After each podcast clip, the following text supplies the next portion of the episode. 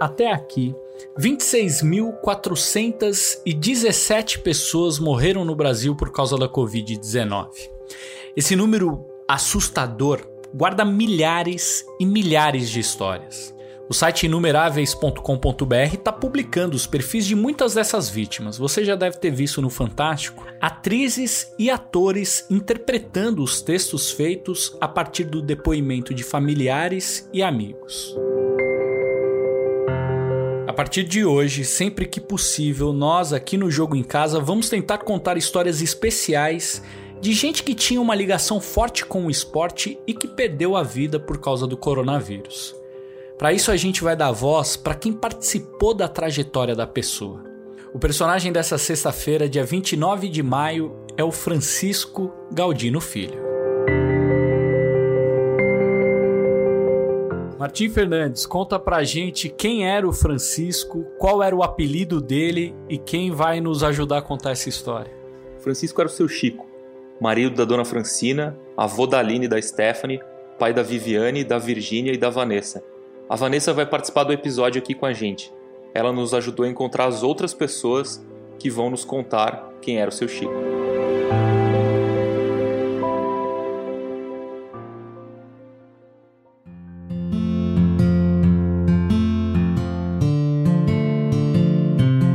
O seu Chico era pai e avô apenas de mulheres, três filhas e duas netas. Com elas, ele se especializou em ser gentil ele era uma pessoa muito honesta e muito amoroso, mesmo ele sendo aquela pessoa que quem olhasse de fora é casca dura, mas era um pai muito maravilhoso. Nunca foi ignorante com a gente, nunca bateu na gente. Ele é, ele tinha um moral de pai pela pessoa que ele era.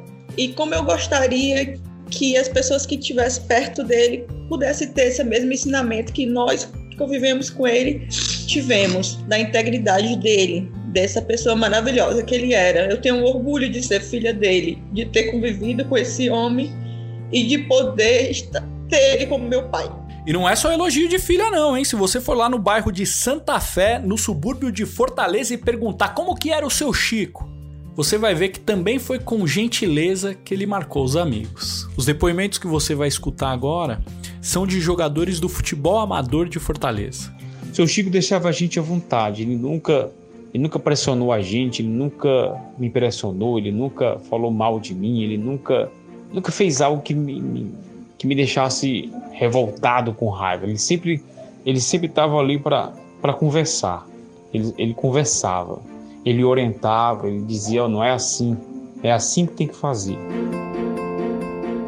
Como sempre eu falo, eu nunca vi o seu Chico é, degrinando a imagem de um jogador dentro de campo, esculhambando, né?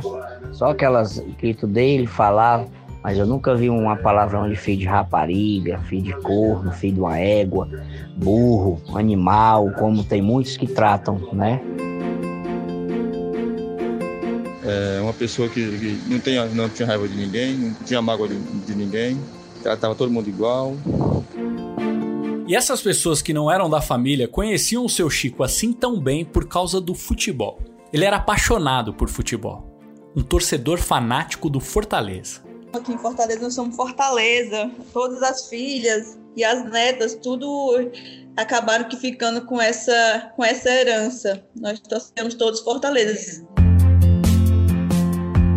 Fortaleza era o time de coração, mas não o time da vida. O seu Chico tinha um time da vida, que é muito mais importante que o de coração. O Novo Oriente Sporting Clube, Sporting mesmo, que fique claro, um time amador lá de Fortaleza. O nome do time é Novo Oriente Sporting Clube, tá? A cor do uniforme era amarelo, preto e branco, era tricolor, e ele foi fundado em 81.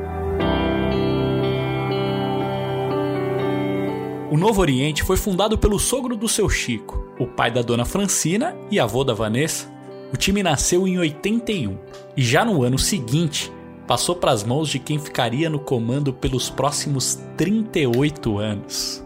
E lá no começo ele jogava ou ele sempre foi só dirigente? Assim, Não, ele foi só ele foi só dirigente mesmo. Dirigente técnico, também passou muito tempo sozinho mesmo, tanto cuidando da administração do clube, como botando também o time em campo, escalando o pessoal.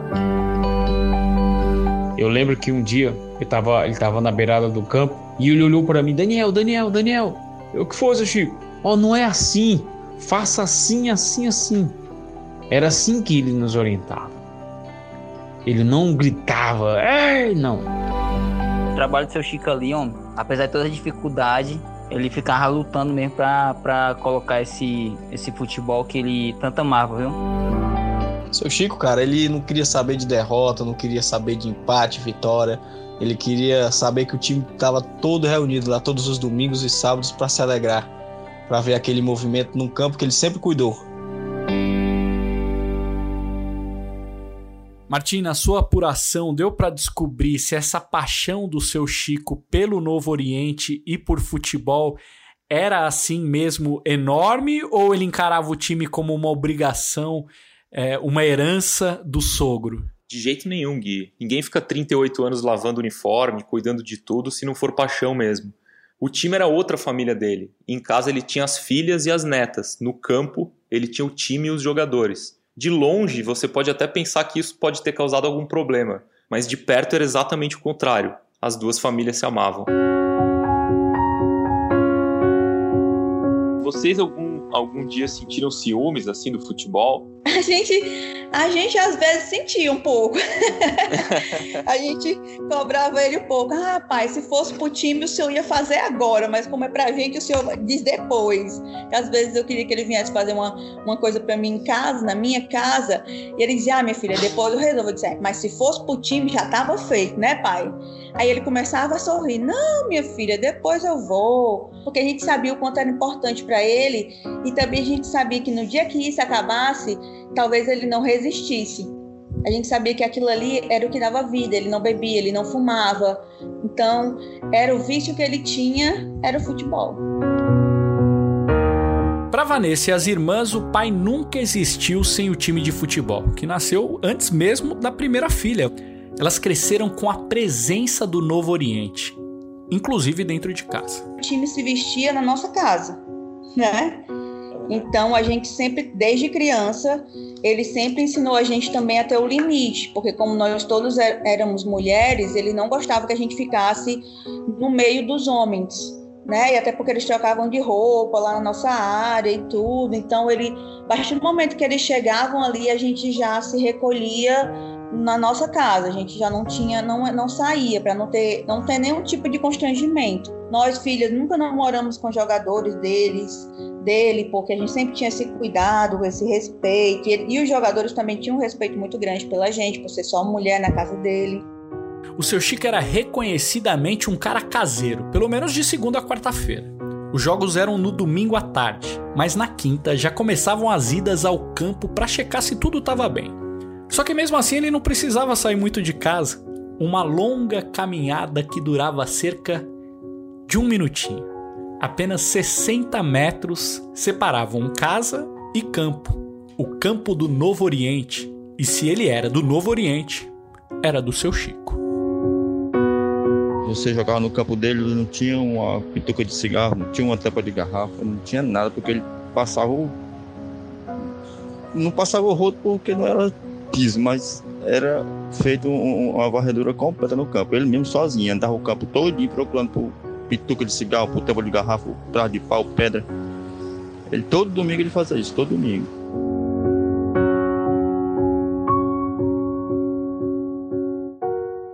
Martim, essa relação bonita entre o seu Chico e o Novo Oriente durou até a chegada do coronavírus, infelizmente, né? Pois é, Gui, o seu Chico foi uma das vítimas da pandemia. No dia 4 de abril ele foi internado no hospital de Fortaleza e no dia 21 ele morreu aos 73 anos.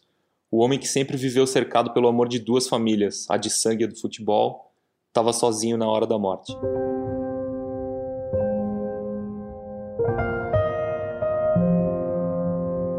Como, como vocês vocês é, vocês estão, vocês é, conseguiram é, se despedir dele?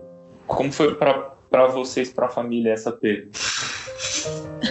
Foi Assim, é, foi muito difícil, Martim, porque a gente foi quase um mês de luta. Ele lutou quase um mês, né, no hospital, e nós não pudemos vê-lo. Nenhum momento nós, depois que nós que ele deu entrada no hospital, no dia 4 de abril, nós não podemos mais é, vê-lo, né? Então, é, quando eu fui vê-lo, foi no dia 21 para reconhecer o corpo dele. E foi de longe, né? Não foi de perto, eu não pude tocá-lo.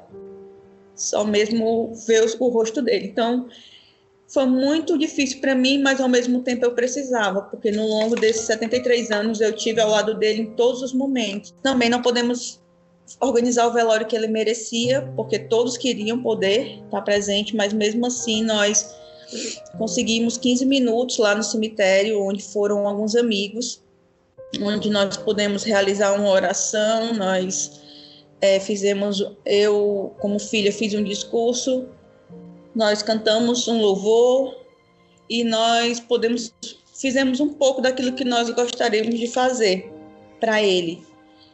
É, colocamos uma blusa do Fortaleza e uma do Novo Oriente sobre o caixão dele e pudemos assim despedir da, da, da melhor maneira que o momento nos proporcionou.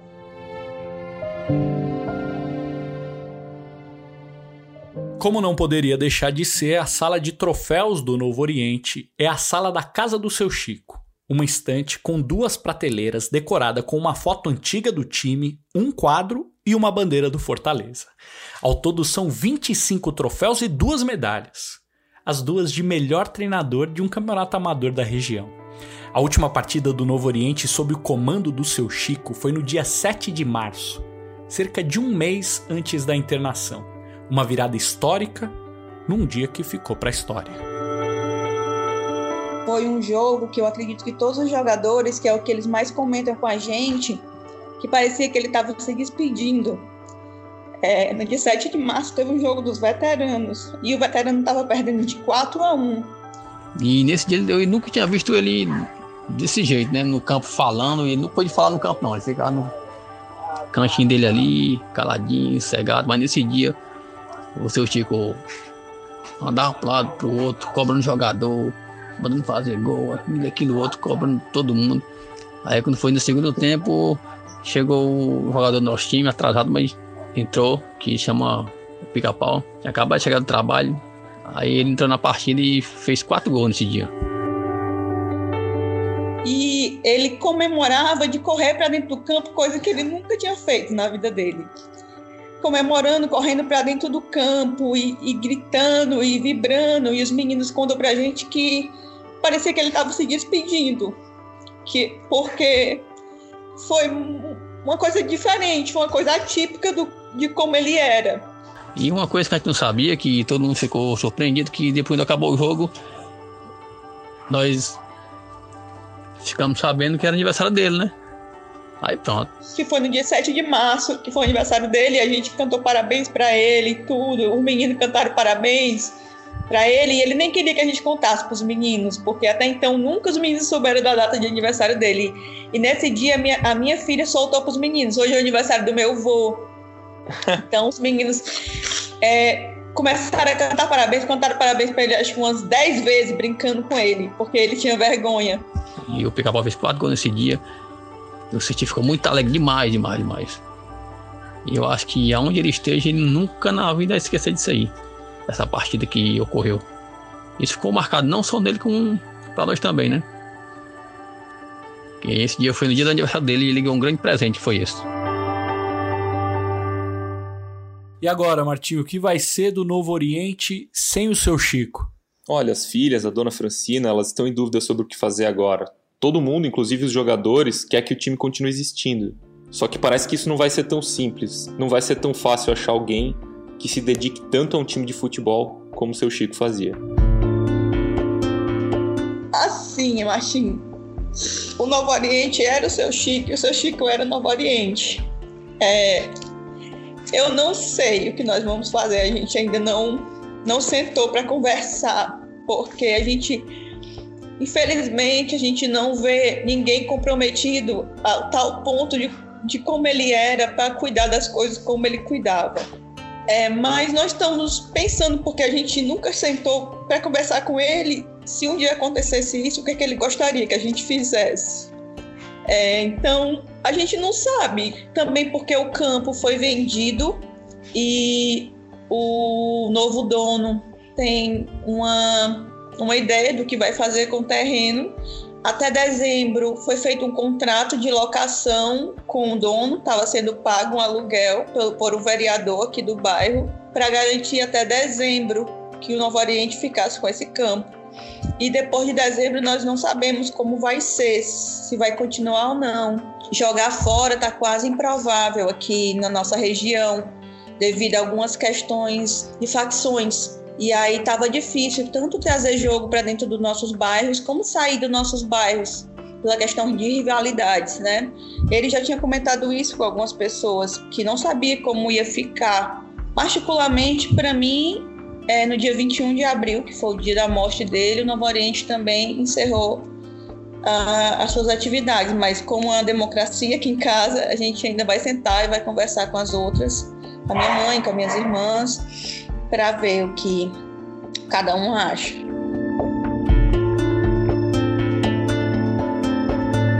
O episódio de hoje foi uma homenagem ao Francisco Galdino Filho, o seu Chico do Novo Oriente Sporting Clube de Fortaleza. Simplicidade, carinho e respeito. O seu Chico era um símbolo de amor genuíno pelo futebol. O Jogo em Casa tem a produção e reportagem da Bruna Campos e do Henrique Totti. A edição é do Leonardo Bianchi, a coordenação do Rafael Barros e a gerência do André Amaral. Lembrando que você encontra o jogo em casa na Apple Podcasts, no Google, no Pocket Casts, no Spotify e, claro, lá no globesport.com/podcasts. Eu sou Guilherme Pereira e estive na companhia do meu amigo e jornalista Martim Fernandes. Um abraço para você, bom final de semana e até segunda-feira.